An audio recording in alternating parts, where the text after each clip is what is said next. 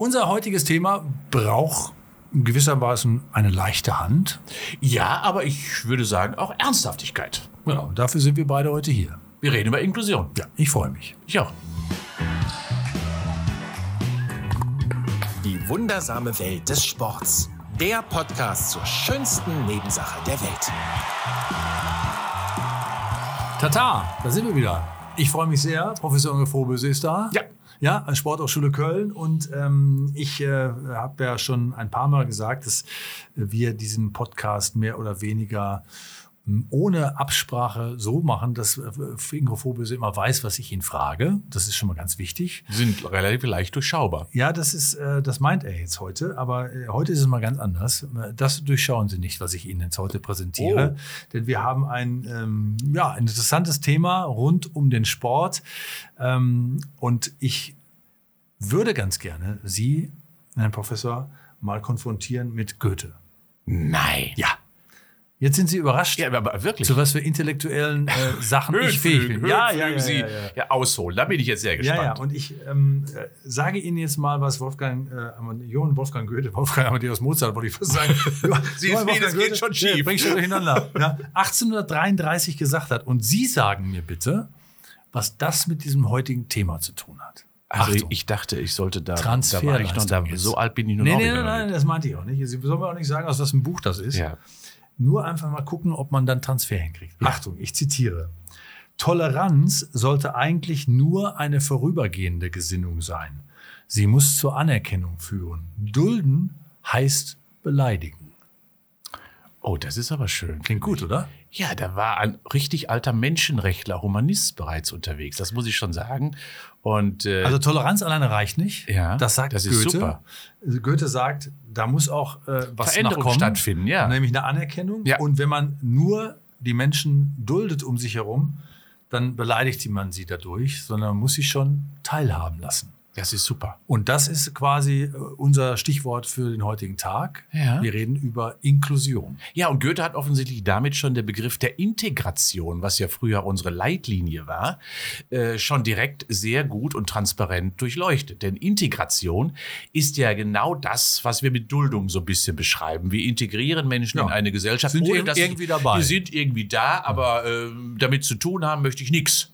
Ja, die, wir dulden sie nur, wir ertragen sie vielleicht sogar, wie man äh, beschreiben mhm. möchte. Aber Inklusion, das ist ja das, was er dann damals schon gefördert hat, gefordert hat. Das finde ich toll, dass er schon eine Teilhabe damals erkannt hat als wichtigste Leitlinie ja. einer modernen Gesellschaft. Ich fand es äh, wirklich spannend und finde den Satz auch wirklich sehr schön. Dass Sie das ausgegraben haben, Herr Grossmann. Oder haben Sie das einfach so? Da, dafür werde ich doch nicht bezahlt.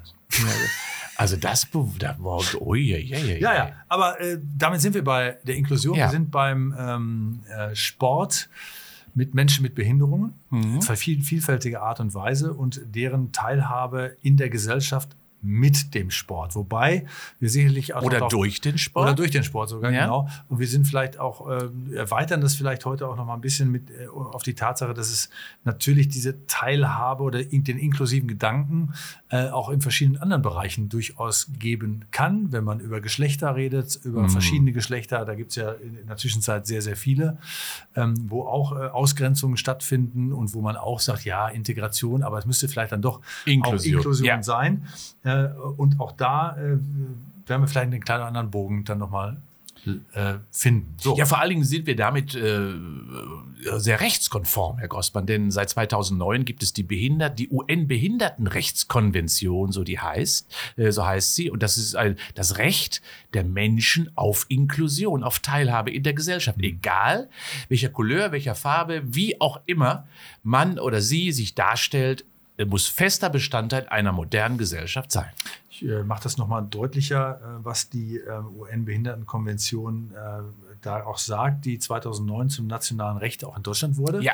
Also von der Integration zur Inklusion, mhm. von Wohlfahrt und Fürsorge zur Selbstbestimmung, auch ein ja. ganz wichtiger Punkt, mhm. von Menschen mit Behinderung als Patient zu Behinderten als Bürger ja, und von Behinderten als Problemfälle, so werden sie ja oft gesehen oder sind ja. sie in der Vergangenheit oft gesehen worden, zu Menschen mit Behinderung als Träger von Rechten. Und das hat sich dann auch verändert. Also Exklusion, Separation, Integration und jetzt die Steigerungsform, die, die beste Form der Inklusion. Spannendes Thema äh, Ja. generell, äh, sehr the theoretisch vielleicht jetzt am Anfang, aber Mhm. wir, wir werden es füllen mit einigen praktischen Beispielen. Ähm, Sie an der Sporthochschule Köln als Wissenschaftler, als äh, Inhaber des Lehrstuhls für Prävention, Rehabilitation werden viel mit dieser Thematik Ja. zu tun haben. Gibt es generell erstmal eine erste Einschätzung von Ihnen? Ähm, was ist seit 2009 passiert? Äh, Ich sage Ihnen erstmal vielleicht mal eine kurze persönliche Historie. Ähm, Ich habe Abitur gemacht, die kamen am neusprachlichen Gymnasium, hieß das damals. Und ähm, wir hatten eine, ein behindertes Mädchen von Anfang an bei uns ab der Sechster in der Klasse. Äh, Sie war im Rollstuhl, sie war querschnittgelähmt und wir haben sie völlig normal bei allen Dingen immer, wir Jungs, ich weiß doch genau, in den, äh, in, über die Etagen hochgetragen und hoch. Das war ein völliges normales System und sie war ein fester Bestandteil äh, unserer Klasse und sie war immer komplett inkludiert. Und wir haben oft jetzt im Nachhinein auch häufiger mit ihr nochmal Kontakt und das hat sie auch sehr bewusst genossen. Wir an der Sporthochschule haben natürlich auch vor der Aufgabe gestanden, beispielsweise, wir sind ja sehr leistungsorientiert, aber wir haben ja einen Eignungstest. Und plötzlich tauchen da Menschen auf, die einen Eignungstest ausführen müssten, der entsprechend der Regularien von Sportarten ja bestimmte Voraussetzungen benötigt. Aber wir bekommen Anfragen von Behinderten. So haben wir es dann geschafft, bestimmt schon vor 20 Jahren in meinem Institut jemanden zu beauftragen, der sich jedem und jeder einzelnen Behinderten annimmt und mit ihm oder mit derjenigen die Tests durchläuft. Was ist möglich? Mit Ah, den okay. Voraussetzungen, was eben nicht. So haben wir beispielsweise sehgeschädigte Menschen schon zum Sportstudium Abschluss gebracht. So haben wir hörgeschädigte Menschen zum, zum Abschluss gebracht. Und das ist doch wohl völlig normal, dass unsere Lehrkräfte, wenn dort hörgeschädigte Menschen sitzen, mit Verstärkern arbeiten, mit akustischen Verstärkern arbeiten. Oder bei sehgeschädigten Menschen eben barrierefreie Lehre ausführen, die das auch möglich machen. Und das Gleiche gilt übrigens dass wir mittlerweile äh, Studierende mit neurologischen Problemen, mit Querschnittlähmungen und, und, und im Studium haben, mit Amputationen. Für uns ist das im Bild der Sporthochschule zur Normalität geworden. Das klingt schon mal sehr gut. Äh, ist es denn so, dass Sie sagen würden, wir haben oder Sie haben dort äh, diese inklusiven Erfahrungen schon vor 20 Jahren gemacht? Oder ist es da auch ein Prozess gewesen, Ja. dass diese Teilhabe, also dieses, dieses äh, genau die gleichen Rechte zu, zu haben, zu bekommen, da zu sein, dass Sie das auch erst schrittweise entwickeln mussten? Ja, schrittweise natürlich. Man muss, man muss das ja wirklich sagen. Wir kommen ja aus dem versehrten Sport und Ja. zwar in der Regel aus dem kriegsversehrten Sport. So ist es ja beschrieben worden bei uns in der, in der Historie. Wir kommen ja so ein wenig aus dem Bereich von Stoke Mandeville. Stoke Mandeville ist eine Region in England, wo Kriegsverletzte dort behandelt wurden von Sir Ludwig Goodman. So hieß der Mann, äh, der dann innerhalb des äh, Weltkrieges dann und auch nach den Weltkriegen dann Menschen mit Querschnittlähmung und Amputationen behandelt und er festgestellt hat, dass das Bewegen und Sporttreiben therapeutisch total gut wirkt. Und deswegen war auch hier Sport immer eher ein Therapeutikum. Und erst langsam, und das ist das Schöne, durch das Engagement der behinderten Menschen, durch die Innovationsfähigkeit, durch die Kreativität, auch den Wunsch an Teilhabe, hat sich das erst weiterentwickelt. Das heißt also, die Basis hat hier den Druck ausgeübt und dann sind wir dadurch erst dazu gekommen, wo wir heute stehen. Und wir haben immer noch ein wenig Luft nach oben, da bin ich mir ziemlich sicher. Äh, auf jeden Fall. Äh, Behindertensport hat einen eigenen Verband schon äh, seit äh, Jahrzehnten. Der hat ähm, auch ein, eine leistungsorientierte Ebene erreicht. Äh, die Paralympics zeigen uns das ständig, äh, was, was da geht an, an sportlichen Leistungen. Äh, das muss man auch sagen. Kommen wir auch gleich noch zu, aber lassen Sie uns grundsätzlich nochmal bei, der, bei, der, bei dieser Inklusion bleiben. Ähm, ich habe mal eine Umfrage rausgesucht, äh, die hat dann doch einiges klargestellt. Und zwar die um äh, Aktion Mensch, die ja auch jeder kennt, Ja. ähm, hat eine Umfrage gemacht. Äh, und äh, da wurde klar, jeder dritte Vereinssportler ähm, äh, mit, trainiert tatsächlich in der Zwischenzeit mit Menschen mit Behinderungen zusammen. Ohne dass wir jetzt sagen müssen oder sollen, was für Behinderungen das sind. Es gibt ja leichtere, schwerere Behinderungen. Es gibt geistige, es gibt die körperlichen Behinderungen. Also äh, wird alles zusammengefasst. Ähm, Und 72 Prozent der befragten Sportler mit Behinderung gaben tatsächlich an, inklusiv zu trainieren. Die Umfrage von 2014. Ähm, haben Sie das Gefühl, dass das der Realität entspricht? Es wäre schön, wenn das wirklich so wäre, da bin ich mir ganz sicher. Ähm, man muss ja auch sagen, in der Spitze wird es natürlich schwer. Äh, wirklich alles zusammenzuführen.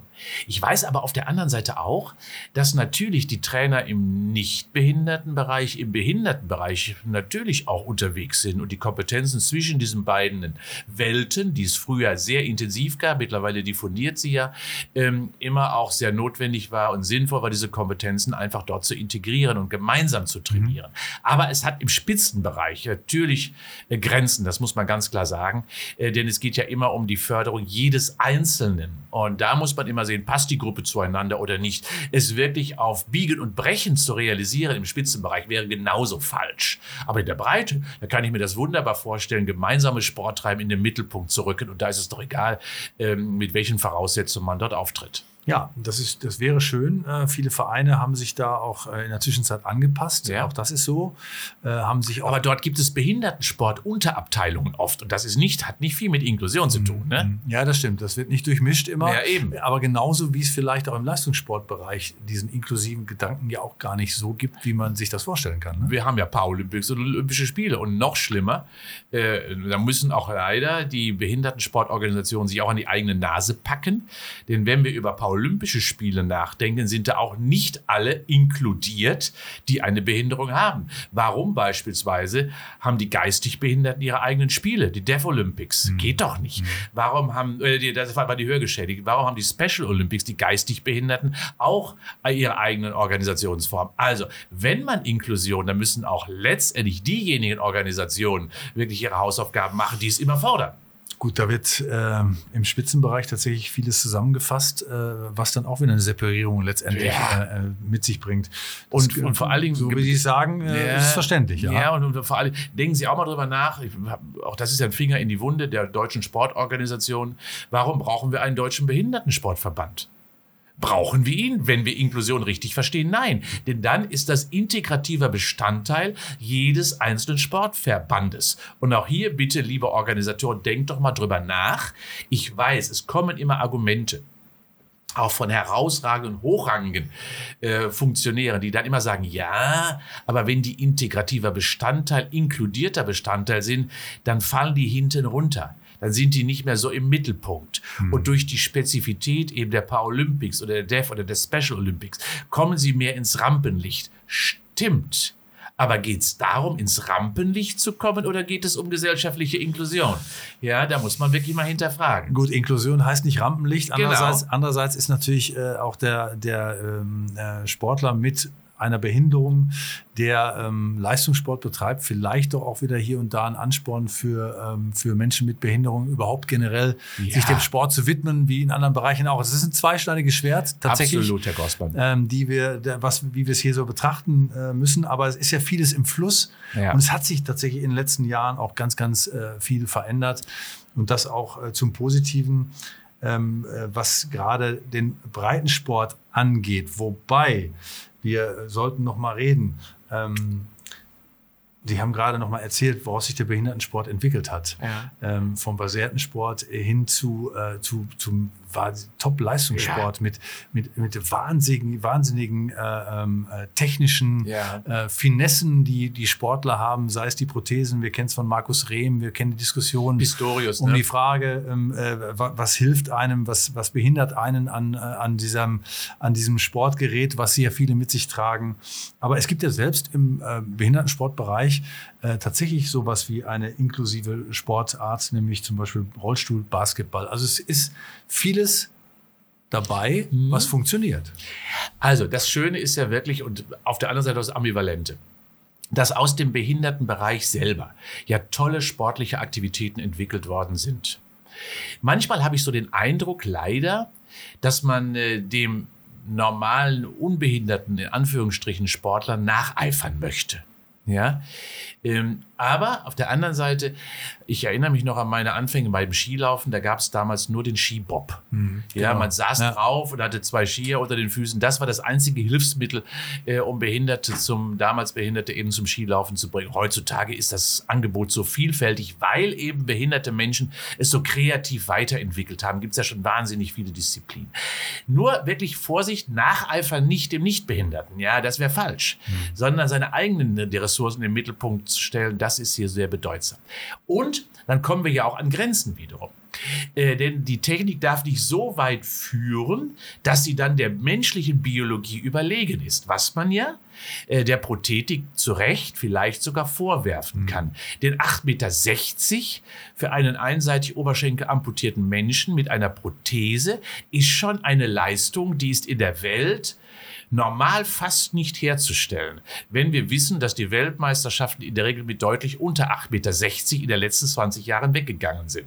Heißt also, hier hilft die Technik offensichtlich überproportional. Und gleiches gilt für andere Dinge. Es gibt sogar einige Untersuchungen, die besagen, dass behinderte Menschen Vorteile in vielen Sportarten haben, deswegen haben, weil sie behindert sind. Nehmen wir mal das Thema, gib mal so ein ganz gravierendes Beispiel, Doppeloberschenkelamputierte haben per se eine deutlich bessere Wasserlage in der Brustlage. Warum? Weil die Beine nicht absinken. Das bedeutet also, dass sie bei allen jenen Techniken, wo der Armzug die Vorwärtsbewegung, die Beschleunigung macht, Vorteile hätte. Erstens müssen sie die Beine nicht mitschleppen und zweitens ist die Wasserlage besser. Könnte bedeuten, dass wir irgendwann mal einen Weltrekord im 50 oder 100 Meter Kraul haben, der von einem oder einer Doppeloberschenkel amputierten Frau oder einem Mann geschwommen wird, weil die Voraussetzung einfach unterschiedlich. Kann man sagen, okay, ist so, ja, ist divers, aber dann kommt man sicherlich mal ins Grübeln, wo sind hier die Grenzen äh, der Biologie und wo beginnt möglicherweise es auch Dr. Jekyll mit Sir Hyde orientiert zu werden oder wo wird Technik eben zu dominant? Gut, aber das ist ähm, äh, auch sind auch Prozesse, an denen sich eine Gesellschaft tatsächlich abarbeiten Ja, muss. muss. Äh, da muss, Muss muss man auch tatsächlich im Gespräch bleiben. Das denke ich nämlich auch. Äh, zumal ja bei bestimmten Wettbewerben, bei den Paralympics, äh, wissen ja auch alle, die es regelmäßig gucken, ich übrigens auch, dann äh, auch nicht immer ganz klar wird, warum treten die überhaupt gegeneinander an. Genau. Wenn äh, Markus Rehm springt, springt aber gleichzeitig als nächster Weitspringer eine, ein Weitspringer, der noch zwei gesunde Ja. Beine hat. Und äh, wie kann man das gegeneinander abwägen? Ja. Wie, das, aber das ist eine generelle Problematik, Ja. die, äh, die, Die wir- der Behindertensport lösen muss. die der Behindertensport lösen muss und äh, der auch ein paar Fragezeichen äh, Ja. immer noch für den Zuschauer aufwirft. Und aus der Sicht sehe ich es jetzt gerade. Vielleicht, vielleicht nochmal kritisch von meiner Ja. Seite aus. Ich war 1980 bei den äh, Olympischen Spielen in Arnheim unterwegs. Da waren, damals waren die Behindertenspiele dort. Ersten, was waren die zweiten? Die zweiten Olympischen Spiele, Paralympischen Spiele in Arnheim. Und damals, glaube ich, gefühlt 25 Olympiasieger im Kugelstoßen, 38 im Speerwerfen und so weiter. Und das war natürlich auch undurchsichtig für all diejenigen, die man dafür gewinnen wollte, weil das macht ja keinen Sinn, alle gleichberechtigt nebeneinander stehen zu lassen. Deswegen hat man äh, Klassen zusammengefasst. Und diese Klassen führen natürlich immer dazu, dass bestimmte Funktionseinschränkungen Vorteile haben gegenüber anderen. Die fasst man jetzt zusammen. Natürlich ist ein einseitig Oberschenkelamputierter anders als ein Doppel und so weiter und so fort. Und ein Unterschenkel anders als ein Oberschenkelamputierter. Das ist jetzt so im Sinne der Popularität gemeinsam mit den Komitees als Lösung zusammen beschrieben worden. Aber auch das finde ich eben nicht, weil man möchte halt doch Leistung erbringen, Leistung messbar machen. Und da wir eben divers sind, würde es bedeuten, dann doch eben nicht alle zusammenfassen zu können. Und daraus ergibt sich eben die Problematik, die der deutsche Behindertensport, der internationale Behindertensport hat. Allerdings muss ich immer die Frage aufwerfen, die auch nicht gern gehört wird, müssen eigentlich alle immer alles machen? Können.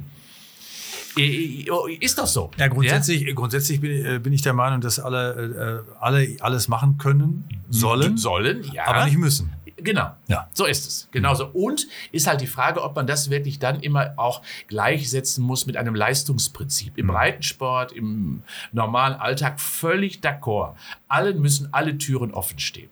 Nur in Spitzenbereichen wird es natürlich eng und vor allen Dingen dann, wenn Vergleichbarkeit fehlt und daran vielleicht bestimmte Erfolge, Sieg oder Niederlage abhängen. Dann brauchen wir eine viel größere Transparenz und Vergleichbarkeit genau aus diesem Grunde. Ja, wenn man vom behinderten Sportler spricht, denkt man ganz oft auch gleich an den paralympischen Sport. Äh, ganz oft, also Menschen, die, äh, die nicht so viel Kontakt haben.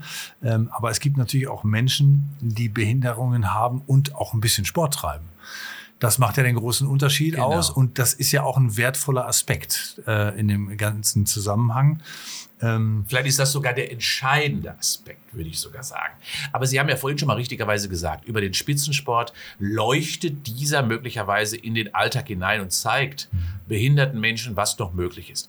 Aber das, was ich erlebt habe, ich bin auch in Dortmund damals gelaufen, ja, für den, für den OSC Dortmund mal gelaufen. Das war die erste Konfrontation, die ich damals auch hatte, äh, war, dass dort ein Marathonläufer, ein sehgeschädigter, blinder Marathonläufer, völlig normal in die Marathongruppe integriert war und er immer einen Begleitläufer hatte und der mit ihm das Marathontraining durchführte. Mit einer kleinen Kordel verbunden liefen die ihre Stadionrunden oder auf, auf der Straße, um letztendlich auch das Training zu absolvieren. Klassisch inklusiv, wunderbar. Ähm, und das habe ich auch gesehen. Die haben dann, sind dann transferiert in den Radsport, wo Tandemfahren dann hinzukommt, klassisch inklusiv. Ja? Und Sie haben ja vorhin schon das wunderbare Beispiel auch des Rollstuhlbasketballs genannt. Also das ist doch wunderbar, wenn sich mal ähm, gehfähige Menschen in den Rollstuhl hinein bewegen und dann, ich spiele mal mit querschnittgelebten Menschen, erleben mal deren Probleme, deren, deren Ressourcen, deren Fähigkeiten, blickt man ganz anders darauf. Und das erwarte ich auch von einer inklusiven Gesellschaft, dass man eben nicht nur die Tür öffnet für die behinderten Menschen, sondern auch den Mut, und auch das Engagement, die Motivation hat, sich mal auf eine andere Ebene zu begeben. Und das ist doch, dann wäre es echte Inklusion. Ja, und es ist auch eine herausfordernde, äh, herausfordernde andere Sportart, muss man sagen. Wenn man das auch immer aus dem ja, Sitzen ja. macht, äh, verändern sich die Dinge sofort und äh, werden dadurch aber nicht schlechter, sondern das, die sportliche Wert verändert sich nur so äh, auf eine andere Art und Weise. Ja, die grundsätzliche Frage, ähm, die, die mich dann auch immer umtreibt, ist, ähm, äh, geht es eigentlich in allen Bereichen. Funktioniert Inklusion immer im Mannschaftssport? Das würde ja bedeuten, dass in einem Kreisliga A-Verein, der ganz normal in einer, in einer Sport, äh, in einer Liga spielt, äh, ein, ein äh, vielleicht nicht sehender Sportler durchaus ja mitspielen könnte oder ein geistig behinderter mhm. Sportler, der Spaß am Fußball hat.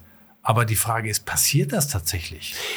Es gibt ein wunderbares Projekt. Die, äh, die Deutsche Fußballstiftung, vom Deutschen Fußballbund die Stiftung, die Gold-Krämer Stiftung, äh, an deren Seite ich auch stehe.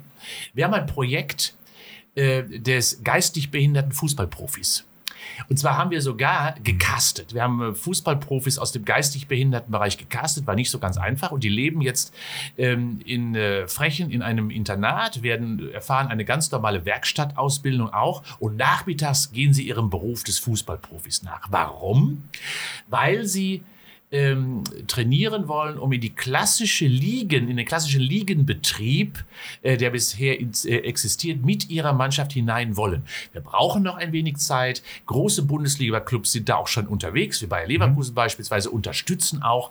Und insofern erkennt man schon, ja, wir versuchen Inklusion wirklich auch aus den Sportarten heraus zu betreiben. Natürlich hat es Grenzen. Herr Grossmann, klar, man kann nicht unendlich fördern und fördern und fördern, nur des Förderns willens, ja. Aber wir haben ja vorhin schon mal gesagt, die Versuche sollten wir starten. Und wenn dann äh, jetzt hier der Nichtbehindertensport schon unterstützend an die Seite springen kann, auch mit finanziellen Ressourcen, was jetzt geschieht, dann ist das ein wunderbares Projekt. Wir gehen immer die Augen auf, die trainieren mittwochs zum Beispiel bei mir in der Sporthochschule, kommen die immer zum Muskeltraining. Ich habe denen auch die Räumlichkeiten dort geöffnet. Ähm, und mittlerweile ist es eine richtige Mannschaft geworden. Und die haben so viel Spaß in den Backen, ja, äh, wenn die auf dem Fußballplatz stehen. Und ich hoffe, ab einem der nächsten Saison werden wir eine Behindertenmannschaft, geistig Behindertenmannschaft im Kreisligabetrieb äh, stattfinden sehen großartig. Ich erinnere mich an die Nationalmannschaft, ne, die, ja, die ja da auch irgendwie äh, eine Rolle gespielt hat, wo, wo eine große Euphorie war, äh, auch äh, in Deutschland äh, bei den Spielen und wo die Spieler selber äh, so auf so einer Welle getragen wurden, die sie auch emotional sehr gefordert hat, das muss ich auch sagen, äh, weil sie auf einmal irgendwie von allen angesprochen wurden und, und, und irgendwie befragt wurden. Viele Beiträge wurden darüber gemacht, die Medien waren auf einmal am Start und so. Das war schon äh, ähm, Geschichte Geschichte, die auch natürlich eine Wirkung hat, natürlich eine Außenwirkung hat. Deswegen ist es ja auch äh, entscheidend, dass man diese Beispiele auch zeigt und dass man ja. sieht, was geht. Ähm, haben Sie das Gefühl, ähm, dass das tatsächlich in jeden Verein einstrahlt? Oder was, mhm. was wäre für Sie grundsätzlich ähm, so die, die, die, die, die unterste mögliche Prämisse, die man überall finden müsste?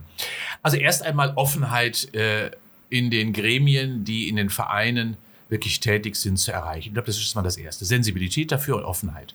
Also darüber zu diskutieren und vielleicht auch wirklich mal innerhalb der Gruppen zu fragen, wo besteht denn die Möglichkeit? Wo könnt ihr, wenn sich behinderte Menschen äh, bei uns melden, wo könnte sie integrieren oder inkludieren. Äh, keine separate Gruppe, sondern Inklusion heißt Integration in das jeweilige Sporttreiben hinein. Und diese Offenheit ist noch nicht da, muss man ganz klar sagen wie ich ja vorhin schon mal gesagt habe, es gibt einen deutschen Behindertensportverband, der seine eigenen Gruppen quasi einrichtet oder in Kooperation innerhalb von Vereinen separate Abteilungen bildet. Diese Diffusion, diese Durchlässigkeit, die ist absolut noch nicht gegeben. Da brauchen wir mehr Offenheit. Wir arbeiten daran. Ähm, wir haben ein Forschungsinstitut für Inklusion durch Bewegung und Sport, FIPS genannt, äh, auch unter dem Dach der Gold-Krämer-Stiftung. Wir sind gemeinsam dort äh, mit der Deutschen Sporthochschule äh, und der Lebenshilfe unterwegs, um eben Forschung zu betreiben. Wir beraten Politik natürlich auf der anderen mhm. Seite auch, aber ich glaube, dass wir in vielen gesellschaftlichen Schichten eben noch mehr Informationen benötigen und auch Nachweise und auch Effizienzen und Effektivitäts-Controlling-Mechanismen ähm, möglicherweise haben. Wie funktioniert, was funktioniert, Empfehlungen aussprechen können, damit nicht alle selber alles ausprobieren müssen und dann manchmal scheitern. Vielleicht auch sogar zum Schaden derer, die es versucht haben. Ja, wir brauchen hier noch mehr Know-how. Ähm, können Sie ein Beispiel geben für diese Untersuchung? Was, was, was wird da so gemacht? Was, was wird da geforscht?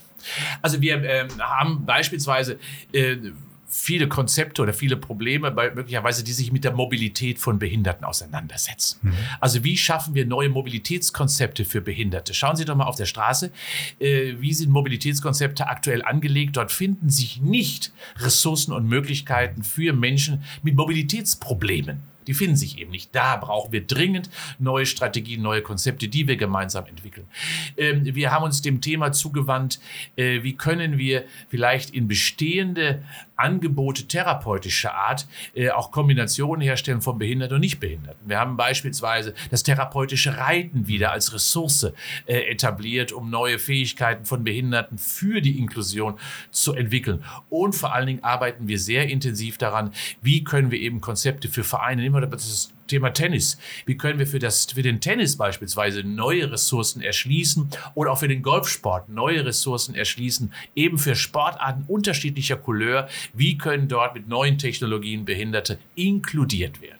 Ja, und vielleicht auch äh, wie kann ein kleiner Sportverein äh, ähm, äh, eigentlich was dafür tun, dass ja, es auch spannender so und interessanter wird und dass man sich da auch öffnet. Äh, es hat auch was mit Werbung zu tun und auch mit der wirklichen Einstellung auch dazu. Das glaube ich auch. Diversität äh, hilft mh. der gesellschaftlichen Kultur jedes Vereines. Mh. Ja? Äh, Andersartigkeit, Unterschiedlichkeit ist doch spannend. Ja, interessant, wie Sie, wie Sie äh, für das Thema tatsächlich brennen, aber trotzdem Kritik auch äh, haben an der Umgehensweise äh, von Verbänden oder von einzelnen Institutionen mit dem Thema. Also es geht auch beides, na klar. Und es bringt ja auch das nur letztendlich äh, die Gesellschaft und das Thema auch weiter. Ne? Ja, ich komme ja so ein bisschen auch daher, das muss man ja ganz klar sagen. Ich habe ja auch Behindertensport gelernt und ich habe ja ganz viel auch, war ich therapeutisch unterwegs. Ich habe ja mit schwerstbehinderten frühkindlichen Hirnschäden sehr, sehr lange intensiv auch gearbeitet ähm, und habe da erfahren, was diese Kinder äh, benötigen und was sie für Schätze haben. Und äh, das ist für die Gesellschaft auch ein Schatz, wenn man diese einfach heben würde. Ja, der Leistungsgedanke sollte nicht im Vordergrund stehen. Das liest man äh, überall, wenn man es in Vereinen anbietet. Bewegung, Spiel, Sport für alle. Das ist ähm, das, äh, die Forderung für Sportgruppen, die heterogen sein sollten. Äh, in vielen Vereinen, ja, vielleicht gibt es demnächst ähm, wieder viel, viel mehr und es bleibt alles im Fluss. Und vielleicht ist auch der Blick auf den Leistungssport manchmal auch ein ganz schöner. Ähm, auch die Athleten freuen sich natürlich über die Anerkennung, ja. die sie dann bekommen. Und ich muss dazu sagen, auch ich habe in der Vorbereitung hier auch noch mal ihren Namen gelesen. In, in, Nein. Ja, tatsächlich, der, der sich auch irgendwie in, in verschiedenen Publikationen natürlich auch äh, kontrovers mit dem Thema äh, auseinandersetzt. Herr Professor, das war äh, ein sehr informatives äh, äh, Thema heute und äh, finde ich auch ein gesellschaftlich wichtiges, ja. wichtiges Thema. Deswegen ähm, will ich Sie jetzt gar nicht langweilen mit einer äh, wie immer gearteten schlechten Überleitung in die Freizeit von mir. Herr Grossmann, vielen Dank dafür. Und das, das Schöne ist, dass wir heute mal gezeigt haben, wir können auch ernst. Das können wir sowieso. Ja. Ja.